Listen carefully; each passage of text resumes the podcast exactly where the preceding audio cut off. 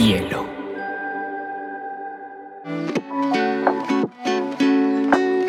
Hola, bienvenidos a Te Cuento News, un espacio donde analizaremos las noticias más importantes del mundo digital y la Web3 en menos de 20 minutos.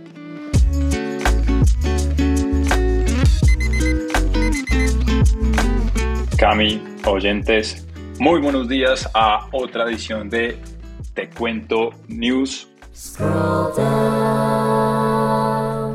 Hoy, 25 de octubre de 2022. Peter, Bitcoin en 19.330 y Ethereum en 1.350 y más sobre esto más tarde.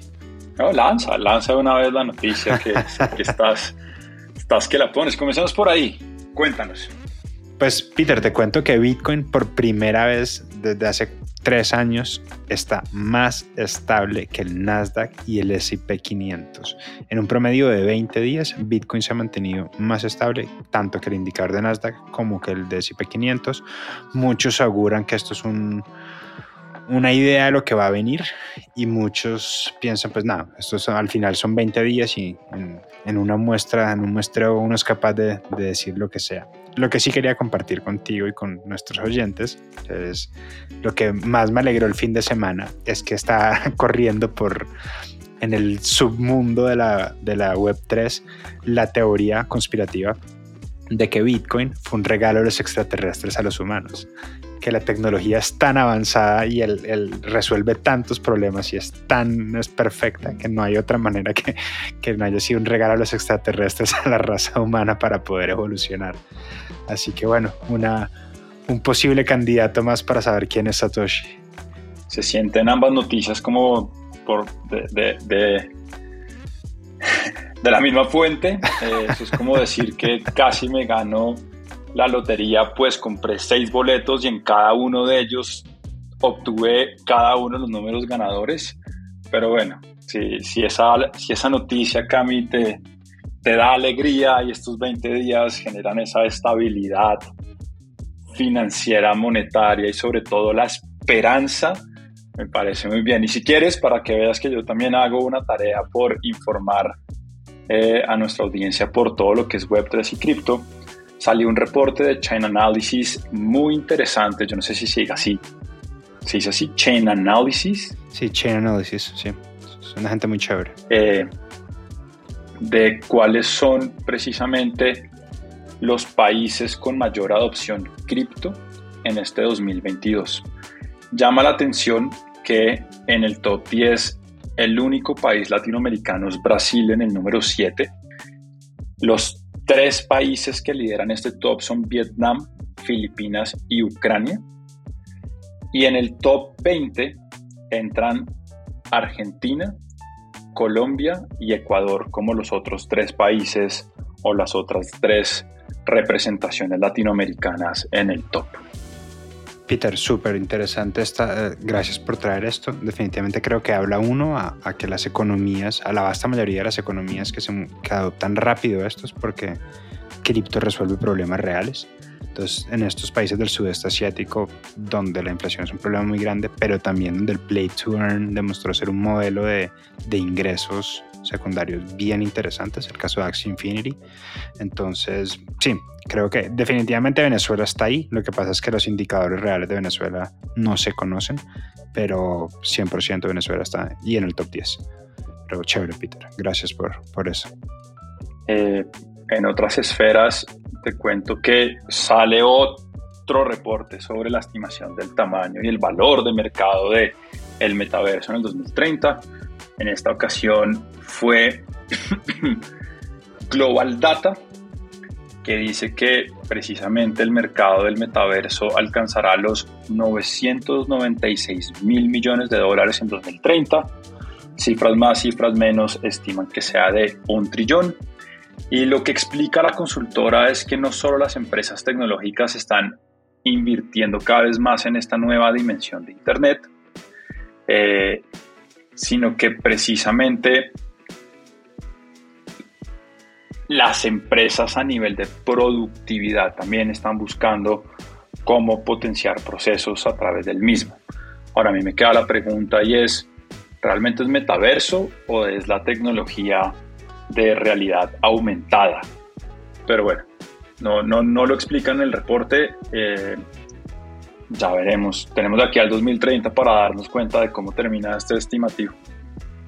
Yo creo, Peter, que eso se termina reduciendo como en un concepto de futuro digital y ahí en esa, en ese, en esa casilla cabe realidad aumentada, realidad virtual, blockchain, bla, bla. Entonces, interesante. Peter, te cuento y gracias a, nuestro querido oyente Pedro Villamizar por compartir esta noticia. Warner, T, eh, Warner Bros. sacó un NFT para gobernarlos a todos y como te gusta a ti, y en algo que es muy interesante, es un NFT, es un proyecto de NFTs con realmente aplicaciones reales, es un proyecto linkeado al Señor de los Anillos y la gracia es que todos los NFTs tienen categorías donde te van dando acceso a contenido premium de, de la película. Entonces tú tienes un NFT que te permite verla como con el comentario especial de no sé, de Smiggle, o pues evidentemente, no sé, del actor o del Ayabud, o tienes unos, tienes unos NFTs que tienen unos filtros de realidad aumentada especiales. Es, es un NFT 100% como que utility driven y pensaba en ítems de colección alrededor de, de la cosmogonía del Señor de los Anillos. Súper proyecto, súper bien ejecutado, súper bien pensado. Así que enhorabuena a Warner y felicitaciones a, pues, y agradecimientos a Pedro por compartirnos esto.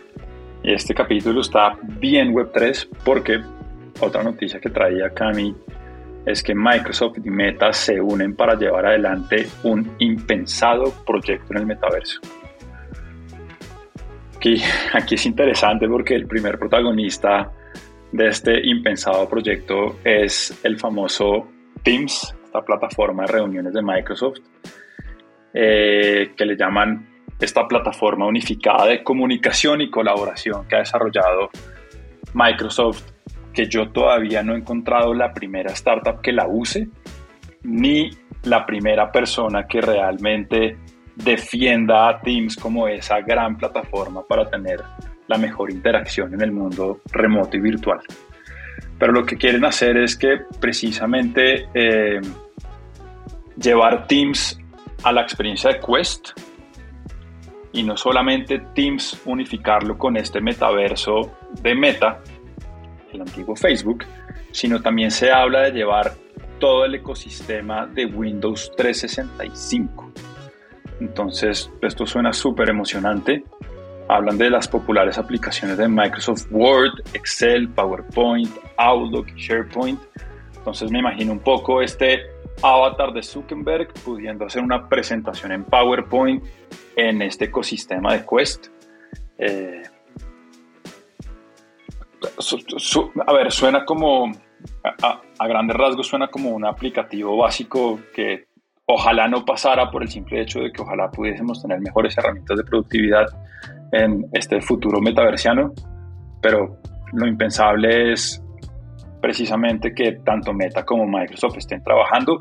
Pero pensemos, yo uso un MacBook y si quisiera podría utilizar Windows 365, ¿no? Es decir, yo creo que esto simplemente es más por la subsistencia de los productos que realmente por una alianza que genere valor en el mercado en términos disruptivos y transformacionales. Pues yo sí le daría a la derecha, Peter. A, yo creo, me gusta mucho la idea de pensar que cuando gente chévere está trabajando en cosas chéveres, algo tiene que pasar. El futuro de, Microsoft siempre ha visto como en el concepto del metaverso, como el futuro del trabajo. Entonces se me hace bien interesante ver qué pasa de esta mezcla pues, de quienes tienen una idea clara del trabajo web cero con quienes están a la vanguardia, pues quienes están jugados con el concepto de un metaverso, a ver qué, qué sale de ahí definitivamente odio Teams, no lo uso. Si en, el, si en el mundo de los startups no hay Teams, te imaginarás en el mundo de la Web3 eso a qué suena. Pero, pero nada, bien interesante. De nuevo, cuando la gente chévere hace cosas chéveres, pues siempre estoy listo a ver qué sale de eso. Bueno, no sé cuál es la parte chévere de acá, pero muy atentos a si sale algo chévere esta alianza. Seguro que sí. Y me late que tú vas a terminar trabajando ahí. Pero bueno. No en Microsoft o en Meta, pero sí en ese metaverso, segurísimo. Peter, yéndonos al otro extremo de la Web3, Azuki, que es el proyecto más Web3 de todos los proyectos Web3 que hay, es una nota de proyecto. Eh, lanzaron una gran, gran, gran innovación que se llama el PBT, se llama el Physical Bound Token y es una tecnología, pues básicamente una, una, una, guía de programación alrededor de cómo linkear productos físicos con productos con NFTs. Entonces toda la idea de esto es que tu, tu producto físico va a tener un NFT que cuando tú tengas como un NFC, como un celular que, que, que, que esté como cerquita de él, vas a poder saber que ese es el, digamos, el producto sobre el cual va a estar respaldado por el NFT. Súper avanzados, esto es infinitamente más complejo de esto porque la gracia es que va a estar, cuando el Bound Token es un nuevo tipo de NFTs que no se puede traspasar, sino que queda como incrustado en, en, o en una billetera o en un objeto o en lo que sea. Entonces eso va a ser una garantía bien interesante. Esto fue súper, súper innovador. Y lo más chévere de todo, aquí sí viene la parte de Web3 porque obviamente ahí están pintados. Hicieron un hicieron unas patinetas de oro, sacaron ocho patinetas de oro, hicieron una subasta pública, recogieron 800 millones de dólares en, las patinetas de oro, pues, lo más larga que hay en el mundo. Eh, la más barata la, la, subastaron en 200 ETH, 200 ETH, el precio, bueno, ustedes saben a cuánto está el ETH, entonces, pues, pues pero es algo así como 400 mil dólares, 500, no, ¿cuánto? Con 500 mil dólares. 2 por 1.3, eh, bueno, pues lo que sea que sea eso. Eh, sí, eso está fácil esa matemática, 260 mil dólares. Espero próximamente te cuento matemáticas básicas con Camilo. Eh, la regla del dosit. Eh, pero nada, súper emocionante. Estos van a ser las patinetas se entregan ahora a finales de noviembre y nada, muy chévere. Pues de nuevo, cuando la gente innova, siempre es interesante. Sean gigantes de la web 1 o raretes de la web 3. Bueno, hemos pasado por varias partes del mundo. Vámonos un poco a Latinoamérica, que finalmente es nuestro propósito de este show es como también visibilizar todo lo que está pasando en Latinoamérica en estos temas de Web3, tecnología, startups. Y comencemos con una noticia que tocamos la semana pasada, Cami, y es que dentro de los países de lanzamiento de este plan barato de Netflix está México. Y desde este primero de noviembre se podrá adquirir en México el plan, entre comillas, barato que trae Netflix. Costará 99 pesos mexicanos, esos son alrededor de 5 dólares.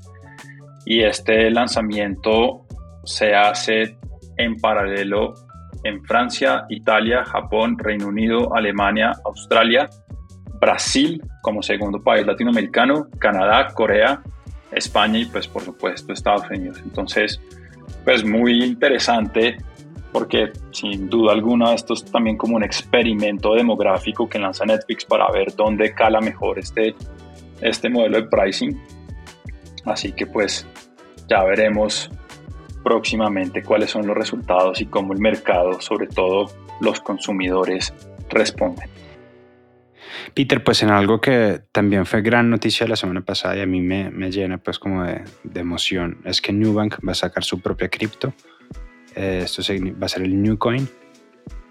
Creo que es importante decirle a la audiencia que no piensen en la cripto como en una moneda solamente, sino como una especie de token dentro del ecosistema que también es moneda. Esto pues, se lo explicaremos más adelante, pero fue como lo que pasó con Mercado Coin, que aquí estuvo Pablo y nos contó un poquito sobre eso. Es muy emocionante porque vemos, llevamos varios meses diciendo que este es el futuro de las cosas y, nada, qué chévere pues como, como los gigantes de la web 2 están entrando en esto y pisando muy muy fuerte. Así que Nucoin va a estar disponible en el segundo semestre del 2023 y va a estar disponible para más de 70 millones de personas. Ya no son temas más, eh, más de ladrillo y cemento. Tanto el Banco Mundial, el Fondo Monetario Internacional y la CEPAL concuerdan que la única economía latinoamericana que estará en números negativos frente a su economía será la economía chilena. Eh, detrás de esto hay varios factores que de hecho desarrollan muy bien en una noticia de Bloomberg, pero vale la pena resaltar que los ojos posiblemente van a estar en Chile y lo que acontezca con el país durante este final de año y cómo evoluciona en todo el 2023. Peter, se está celebrando en Argentina el Bitcoin y Blockchain Conference. Comienza el 10 de noviembre. Eh, estamos cada vez más van a haber convenciones y conferencias en todas partes, así que compren cripto, que todavía están a tiempo. Y chévere ver qué pasa.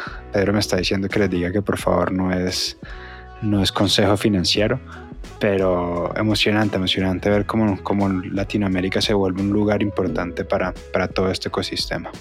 De hecho, lo que me llama la atención de esta conferencia es que es el décimo aniversario, es decir, ya 10 años celebrando este encuentro y no va a ser una conferencia menor, pues espera que Vitalik, este super rey de Ethereum, participe, que vaya también Elizabeth Stark, que es la fundadora de la red Lightning, que Samson Moe, que lideró los esfuerzos precisamente para que El Salvador adoptara Bitcoin como una moneda de curso legal, esté como panelista. Por supuesto, todo esto lo estoy leyendo porque estos son nombres que posiblemente sea la primera vez que yo también los lea.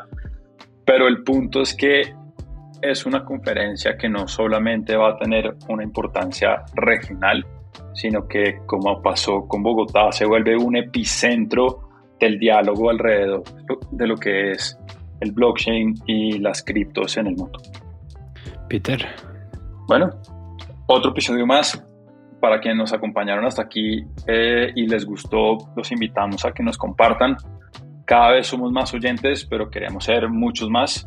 Y por supuesto, no solamente queremos tener más audiencia, sino poder tener más retroalimentación de lo que estamos haciendo y poder ir pivoteando este contenido de cara a lo que más valor genere. Así que les agradecemos las recomendaciones. Si les gustan, fácil, compártanos por WhatsApp, que creo que es la manera latinoamericana más rápida de hacernos llegar. Y nos vemos este jueves con otro episodio de Doble Clic. Peter, gran episodio. Muchas gracias. See the sky, see the clouds amongst the sun. See the day for everything it could be.